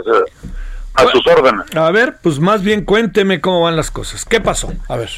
Bueno, pues a, a, raíz del, eh, de las protestas que se hicieron en la presa, pues eh, hoy vemos vimos con tristeza el día de ayer que las cuentas de la asociación y de usuarios de riego y la de la sociedad de sociedades eh, de la SRL están bloqueadas y, y, una y, una este, tarjeta de débito de un servidor y, una cuenta de que tengo ahí de, de cheques que por las mías pues prácticamente eh, pues son cuentas muy pequeñas. Una una de ellas tiene eh, este tiene únicamente 26 mil pesos y la otra es donde me depositan eh, me depositan el, pago. Yo soy maestro universitario jubilado y ahí me, me eh, depositan mi pensión. Pero pues está todo, todas están canceladas, no canceladas, todas están eh, intervenidas las cuentas. O sea, perdóneme, a ver, eh, Salvador, ¿quiere decir que usted no tiene una buena cantidad de dinero en el banco y cosas de ese tipo? O perdóneme, pues ni hablar, ya se hizo público el asunto, ¿cómo están las cosas? Bueno, pues yo tengo únicamente 26 mil pesos en la cuenta y y luego mi tarjeta de débito, que es donde me depositan mi pensión. Es todo lo que tiene. es todo lo que tengo. Eso, fui maestro universitario por 33 años. Tengo mi casa, siembro un pedazo de tierra, soy ejidatario, pero pues aquí lo que bloquearon fueron las, las cuentas de la asociación y de la sociedad de asociaciones. Que ah. tampoco asciende a esa cantidad millonaria como lo hacen lo hacen ver ahí entre en la cuenta de la URESA, de la asociación, eh, tiene es por cooperación, ahí son tiene alrededor de 200 mil pesos. Y la de la, de la Sociedad de Sociedades tiene alrededor de 6 millones de pesos. Pero cabe mencionar que aquí es lo que nosotros utilizamos para conservación y mantenimiento, mantenimiento de la infraestructura hidroagrícola, que eh, tenemos eh, ahorita el ciclo agrícola termina el 30 de el 30 de septiembre y no se inicia otra vez hasta el primero de marzo. O sea, tenemos cinco meses que no vamos a recibir ningún ninguna ningún ingreso y de ahí con ese con ese dinero que tenemos ahí tenemos que pagar nóminas, tenemos que pagar combustibles y lubricantes, tenemos que pagar a la Comisión Federal de Electricidad, tenemos que hacer algunos eh, pagos, pero más que todo es la, eh, conservación y mantenimiento de la infraestructura hidroagrícola del distrito. Quiere decir, Salvador, que usted realmente lo que le, congelaron fue una parte de una, este, solamente de una parte de, del, dinero o, la, o, el total del dinero con el cual usted vive diariamente. Pues me lo, congelaron todo porque no puedo disponer ahorita de nada. A ver, este, este ¿qué le, le, ¿Le informaron o cómo funciona eso? Nada, sino que esta mañana eh, este yo tengo tengo eh, una letra de un carro que estoy pagando eh, y fui a, hacer un, un, un pago y me dijeron que no me lo aceptaban porque estaba todo bloqueado. Y ya me habían dicho pero oficialmente no lo había comprobado. Entonces fui y ya me entregaron un allí aparece en la pantalla un escrito que todo lo que está, sea yo representante legal, pues prácticamente están, están intervenidos. Eh, Entonces, eh, yo veía ayer en las noticias que ya me estaban haciendo un rico potentado, pues me dio, me dio risa, le dije, hágame la buena y no andaría yo en estas cosas. ¿Lo van a meter a la cárcel? No sé, pero bueno, pues ya será, eh, si, se, si me meten, pues es injustamente yo los invito a quien sea que venga y revise las cuentas y vean este cuál es el funcionamiento de la SRL y, adelante creo que a menos que vayan a sembrar un que vayan a sembrar alguna algo algo que no que es algo indebido pero que no yo no le yo no le temo a eso porque si me van a meter a la cárcel por defender el patrimonio de las familias de aquí del centro sur de, Chihuahua, bueno, pues a lo mejor este me hacen un favor. Bueno, Salvador, espero que podamos conversar muy pronto y le agradezco mucho que haya estado con nosotros. Pues estamos a sus órdenes y, y sí, sí es, eh, sí es un temor que vayan a tratar de, sembrar evidencias que no existen, pero pero eh, pueden pueden revisar mis eh, revisar mi cuenta de en mis cuentas, este, una es una cuenta de, cheques que tiene 26 mil pesos en saldos y la otra es mi tarjeta de débito donde me depositan mi pensión. Le mando un saludo, gracias Salvador. Para servirle a sus órdenes.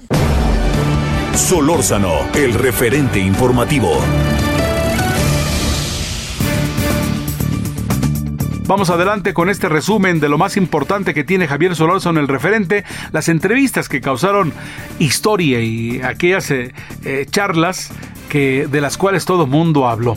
Ahora es el turno de Francisco Vázquez Gómez Bisoño, director en Derecho por la Universidad Panamericana, investigador nacional nivel 1 del Sistema Nacional de Investigadores del CONACIT, sobre si esta es la pregunta que propone AMLO para la consulta de juicio de expresidentes. Si esa pregunta que en ese momento se estaba llevando a cabo era la precisa y cuáles eran repercusiones en torno a que la gente participara en esta consulta, se vea que se tenía que hacer juicio a expresidentes de la República. Aquí está Javier Solórzano, el referente en esta charla con el doctor Francisco Vázquez Gómez Bisoño. A ver, doctor Francisco, ¿cómo estás? Buenas tardes. ¿Qué tal? Buenas tardes, Javier. Gracias que estás con nosotros.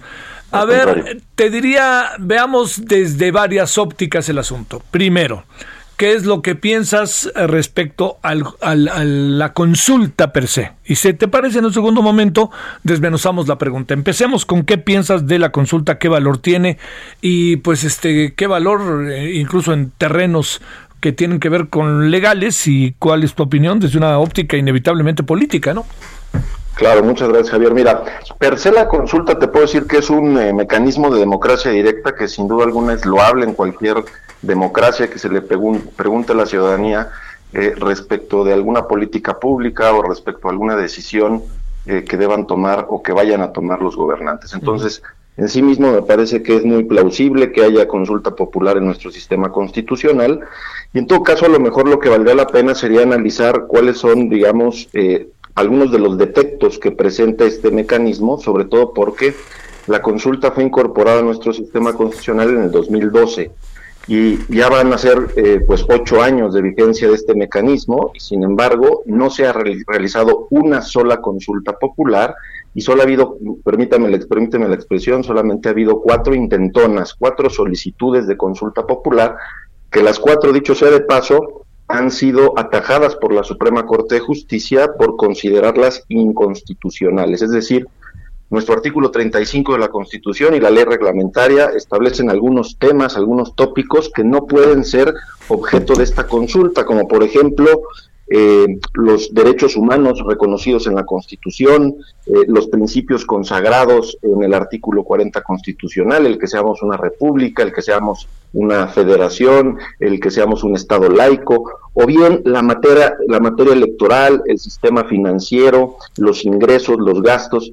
Y en base a esto es que en cuatro precedentes muy concretos que se realizaron en el 2014, la Suprema Corte de Justicia ya ha determinado que estas cuatro intentonas pues no pasaron de ahí precisamente porque los temas que pretendía consultarse al pueblo entraban en alguno de los tópicos que están vedados para este tipo de mecanismos. Entonces, en este sentido, per se es muy loable, no obstante, eh, pues la consulta que hoy por hoy plantea el presidente de la República, me parece que tendrá que salvar este primer eh, obstáculo que, insisto, no es un obstáculo, me parece que hay algunos tópicos que sí, sin duda alguna, a pesar de que seamos una democracia, tienen que quedar al margen de lo que pueda decir la mayoría. Híjole, a ver, a ver, este doctor, eh, no, no, no, no entro todavía a la pregunta per se. Eh, le, digamos, el hecho de que haya grupos que aseguran que ya hay dos millones y ochocientos por ahí así de personas que hayan sido eh, que hayan que hayan aprobado, que hayan dado su visto bueno para la consulta, pero que al mismo tiempo les estén pidiendo eh, su registro federal de electores, su dirección, todo esto. Y segundo, el hecho de que el presidente ya haya lanzado la pregunta, ¿le da un, un margen de aprobación o, qué es lo que le da la consulta en la o qué le puede dar la consulta en la mirada de la Corte? A ver, el, tema de las, de las firmas, ¿no? Es decir, que la consulta puede ser instada por el presidente de la República, por el 33% de cada una de las cámaras del Congreso de la Unión o por una cantidad de ciudadanos que represente al menos el 2% de, la, de los registrados en la lista nominal de electores. Entonces, luego vienen las letras chiquitas. La Ley Federal de Consulta Popular establece en su artículo 13 que esta solicitud de consulta tiene que presentarse o se puede presentar hasta el 15 de septiembre del año previo a la jornada electoral. ¿Esto qué quiere decir? Que hoy se vencía el plazo para hacer una solicitud de consulta popular. Por eso es que ante la, yo no desconozco si se llegaron a reunir o no las firmas, que aproximadamente el 2% de la lista nominal de electores, estamos hablando de un millón ochocientos mil ciudadanos, pero si se llegaron a reunir o no, lo que es un hecho es que hoy se vencía el plazo y por eso es que más bien el presidente toma la determinación de él ejercer la facultad que el artículo 35 le concede en la Constitución. Entonces, eh, propiamente estamos hablando de que este proceso de consulta popular estará iniciando a instancia del presidente de la República y no de los ciudadanos. ¿Qué futuro, bajo esta óptica, doctor Francisco Vázquez Gómez Bisoño, le auguras a esta consulta? Mira, hay, un tema que me parece que va a tener que reflexionar la Corte, que como bien decían en el reportaje, tendrá 20 días naturales para tomar su determinación, y es el hecho de que la consulta tiene como objeto el preguntarle a, la ciudadanía, en el fondo, si el Estado tiene o no que eh, cumplir con sus obligaciones constitucionales. No perdamos de vista que el artículo 21 de nuestra Constitución establece que el Ministerio Público tiene que investigar los delitos. En este sentido, el preguntarle a la ciudadanía si quiere o no quiere que se enjuicie a los expresidentes, pues sería tanto como preguntarle a la ciudadanía si quiere o no quiere que el Estado cumpla con sus obligaciones. Y no hay que perder de vista que frente a toda obligación del Estado existe un derecho de la ciudadanía. Y uno de los temas que no pueden ser sometidos a consulta popular es precisamente la restricción de los derechos humanos. Ahora, también hay que tener en cuenta lo siguiente, Javier. Todo proceso penal, todo proceso de investigación y persecución de los delitos tiene como finalidad el esclarecimiento de los hechos, es decir, toda sociedad democrática tiene el derecho a saber la verdad, qué pasó respecto de algún acto que posiblemente constituya un delito. Pero aunado a esto, las víctimas de esos delitos tienen derecho a que el culpable no quede impune y tiene derecho a la reparación del daño.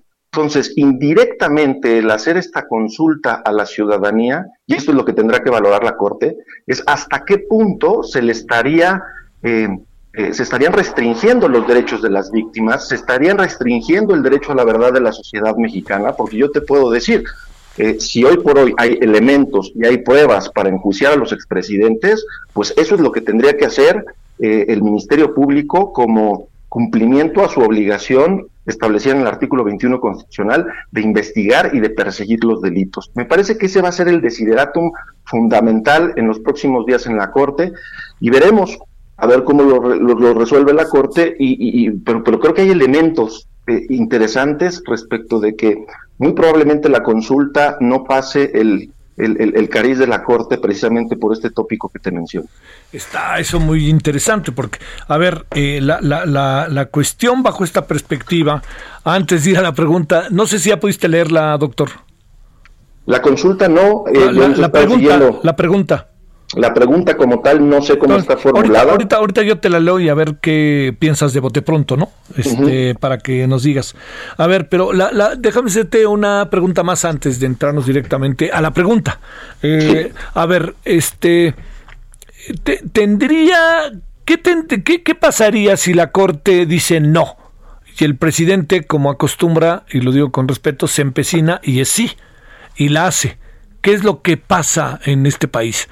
¿Van por ellos y se los ponen en el zócalo o qué? O, qué? ¿Qué, presumes que pudiera pasar, doctor? A ver, eh, si la Suprema Corte de Justicia determina que la pregunta es inconstitucional, en ese momento la Corte lo notifica al Senado de la República y se tendría que archivar de plano el expediente. Es decir, la consulta por la vía establecida en nuestro marco jurídico constitucional no se llevaría a cabo. ¿Qué podría hacer desde el punto de vista político el presidente? Pues sabemos que le ha gustado a lo largo de estos últimos dos años hacer consultas a mano alzada que en realidad no tienen ningún tipo de efecto jurídico concreto. Eh, respecto del juicio de los expresidentes, vuelvo al tema, es que me parece que no se requeriría ninguna consulta para efecto de que el Ministerio Público ejerza no solamente las competencias que tiene, sino que cumpla con las obligaciones que la Constitución le, impone. Entonces, eh, el tema de la consulta respecto de si se persigue o no se persigue un delito, independientemente de quién sea el posible culpable, eh, me parece que ahí es donde la consulta eh, popular, pues no sé qué tanto esté siendo activada con tintes eh, demagógicos. Sí, puede, eso ahí va a estar. A ver, pero pasa algo, al, fin y al cabo, se hizo una consulta sobre el tema del aeropuerto y se le dio el visto bueno a la cancelación de la obra, a pesar de que la Corte no le dio el visto bueno a la consulta.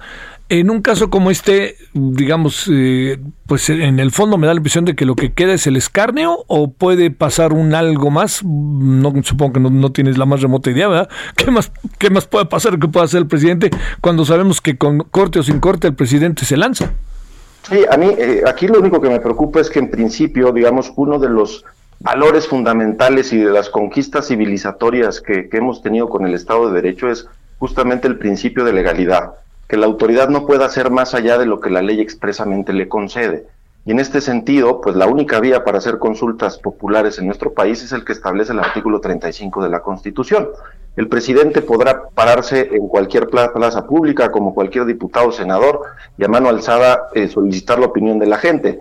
Al final, la determinación que llegue a tomar esa autoridad, pues será una determinación en el ejercicio de sus facultades y en el uso de su responsabilidad. Mm. Eh, cosa diferente de la consulta popular, que la consulta popular, el resultado que arroje, si se reúnen los requisitos establecidos en la Constitución, que vamos a decir, el más importante es que eh, la, en la consulta participe el 40% de los inscritos en la lista nominal de electores. Si eso ocurriese, entonces el resultado de la consulta es vinculatorio para la autoridad. Claro. Eh, lo que, lo que resulta nuevamente un poco absurdo, ¿no? Porque si se lleva a cabo la consulta en, el, en, el, en, el, en, este, en este caso concreto y pensemos que participa ese porcentaje de ciudadanos en, en, la próxima jornada electoral del próximo año, eh, pues el, lo único que le estaríamos diciendo, porque la, la, la, respuesta en la consulta se limita a un sí o a un no. Así es como tiene que estar planteada la pregunta. Sí, sí, si la ciudadanía dijera sí, pues la verdad es que no le estaríamos diciendo al Estado otra cosa que el Estado no supiera hoy, que es, oye, persigue los delitos, como debe de ser. los hechos, claro. que el culpable no quede impune y, y, y, y, si hay delito que perseguir, que se repare el daño. Entonces, en fin, eso es lo que me parece que en este caso la consulta, eh, caray, pues eh, no sé cómo lo vaya a reflexionar la Corte, pero advierto que hay eh, alguna problemática en este sentido. A ver, te va la pregunta. La, leo textual y de bote pronto. Entiendo que la tendrás que reflexionar, doctor, pero yo te la planteo. Dice, ¿está de acuerdo o no con que las autoridades competentes, con apego a las leyes y procedimientos aplicables, investiguen y en su caso sancionen la presunta comisión de delitos por parte de los expresidentes Carlos Salinas de Gortari, Ernesto Cedillo Ponce de León, Vicente Fox Quesada, Felipe Calderón Hinojosa y Enrique Peña Nieto antes, durante y después de sus respectivas gestiones? Esa es la pregunta. Mira, pues yo pienso que, eh, digamos, a bote pronto, me parece que mencionan el verbo investigar. Y como te decía, habría que plantearlo y pensarlo desde el punto de vista de las víctimas. Y entonces sería tanto como pensemos que tú fueras la víctima de un delito, pero le preguntamos a todos los que viven en tu cuadra, oye, ¿quieren que investiguen el delito del que fue eh, víctima Javier Solórzano? Y que todos dijéramos que no por mayoría. ¿Qué pasa con Javier Solórzano y qué pasa con sus, con, sus derechos? Con su derecho a la verdad, con el derecho que tienes a que, que, se esclarezcan los hechos y con el derecho que tienes a la reparación del daño. Ahí es donde me parece que eso es la parte sensible de la, de la pregunta y qué tanto eso lo podrá valorar la Corte como que es una consulta que indirectamente lo que pretende es, o lo que podría llegar a resultar, es la restricción de los derechos de muchas personas que fueron eh, en su momento víctimas de eh, los actos que hoy se le están intentando imputar o achacar a los expresidentes. Entonces, eh, no sé si... Sí, o sea, es que... es la problemática, yo no puedo no puedo consultarle al pueblo si se deben o no respetar los derechos humanos de determinada persona. Y si verdaderamente hay delitos cometidos ahí, pues hay muchas víctimas que tienen muchos derechos que se verían inmediatamente implicados si la respuesta a la consulta, por ejemplo, fuera en sentido negativo. Esas víctimas perderían todos sus derechos respecto de esos eh, actos delictivos de los cuales fueron víctimas. Ahora, eh, un presidente en cuanto acaba, pues se le puede enjuiciar, ¿no? O sea, se le puede, o sea, no, ningún problema. No, se acaba el fuero, ¿no? Exactamente, dicho sea de paso, los, los presidentes como tal no tienen fuero los presidentes pueden ser juzgados solamente por algunos delitos en el tiempo de su encargo, pero en cuanto termine el encargo, vámonos. Digamos, eh, se pueden abrir los expedientes que sean necesarios y deslindar las responsabilidades eh, necesarias. Entonces, eh, tampoco es que haya un obstáculo jurídico desde ese punto de vista, lo cual también me lleva a pensar una cosa. Habrá que ver qué delitos se quieren investigar y cuáles delitos se quieren imputar, porque también sabemos que los delitos pueden prescribir. Entonces, paradójico sería que de la consulta se resolviera en sentido afirmativo, sí, sí, que se investigue, pero a la mera hora algunos de estos delitos a lo mejor ya no se pueden procesar porque prescribieron. Entonces, eh, insisto, creo que el debido proceso, eh, eh, los procedimientos penales y estos procedimientos que deslinan responsabilidades, más que someterlos a un escrutinio público, lo que tiene que hacer el Estado es ejercer sus facultades dar con los responsables y pues deslindar y aplicar la ley como se debe en este tipo de casos. ¿no? O sea, vamos a tener bronca, vamos a tener lío, me da la impresión, doctor. De pues sí, porque al final se está politizando un tema y esto es algo peligroso, ¿no? Es decir, en todos los países que están en transición democrática, creo que México sigue en su transición democrática, eh, eh, puede generarse un efecto muy nocivo que es el de judicializar la política, ¿no? Porque cuando se judicializa la política, como es, me parece, este caso, en los países de transición termina por pasar el efecto contrario, que es que se politiza la justicia. y eso no le viene bien a ningún Estado democrático, menos en transición como la, como la que vive México, y sobre todo hoy por hoy, permíteme la expresión, pero la papa caliente la tiene la Suprema Corte. Sí, porque la papa caliente decide una cosa u otra, no va, no, no, no va, va a acabar como el cohetero, ¿no? Porque sí, si dice que sí, todo el mundo va a decir, bueno, pero ¿cómo es posible que diga que sí en función de todos los escenarios que hay y los elementos jurídicos? Y si dice que no, uy, ahí se le van a ir los chairos encima, ¿no? Que eso también me parece que ya desde el punto de vista del, del, diseño, del mecanismo, pues valdría mucho la pena reflexionar, porque si dice que no, como me parece que hay elementos para que lo haga, pues ya sería el, el quinto asunto, el quinto expediente que la Corte estaría atajando, ¿no? Entonces, ¿de qué nos sirve tener mecanismos de democracia directa si estos no se pueden llevar eh, a la práctica, ¿no? Doctor Francisco Vázquez Gómez Bisoño, gracias por la conversación, la leccionadora conversación que tuvimos contigo. Muchas gracias. Javier, con mucho gusto, saludos a todo tu auditorio. Solórzano, el referente informativo. Gracias a nombre de todo el equipo Román García, Heriberto Vázquez de este lado, a nombre de Javier Solórzano, el referente informativo, agradecemos a ustedes su preferencia. Hasta entonces.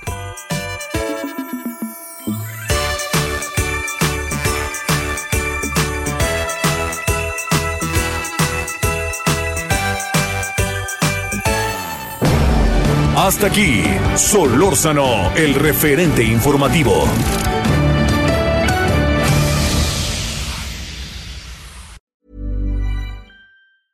Hey, it's Danny Pellegrino from Everything Iconic. Ready to upgrade your style game without blowing your budget? Check out Quince. They've got all the good stuff shirts and polos, activewear, and fine leather goods, all at 50 to 80% less than other high end brands. And the best part? They're all about safe, ethical, and responsible manufacturing. Get that luxury vibe without the luxury price tag. Hit up quince.com slash upgrade for free shipping and 365 day returns on your next order. That's quince.com slash upgrade.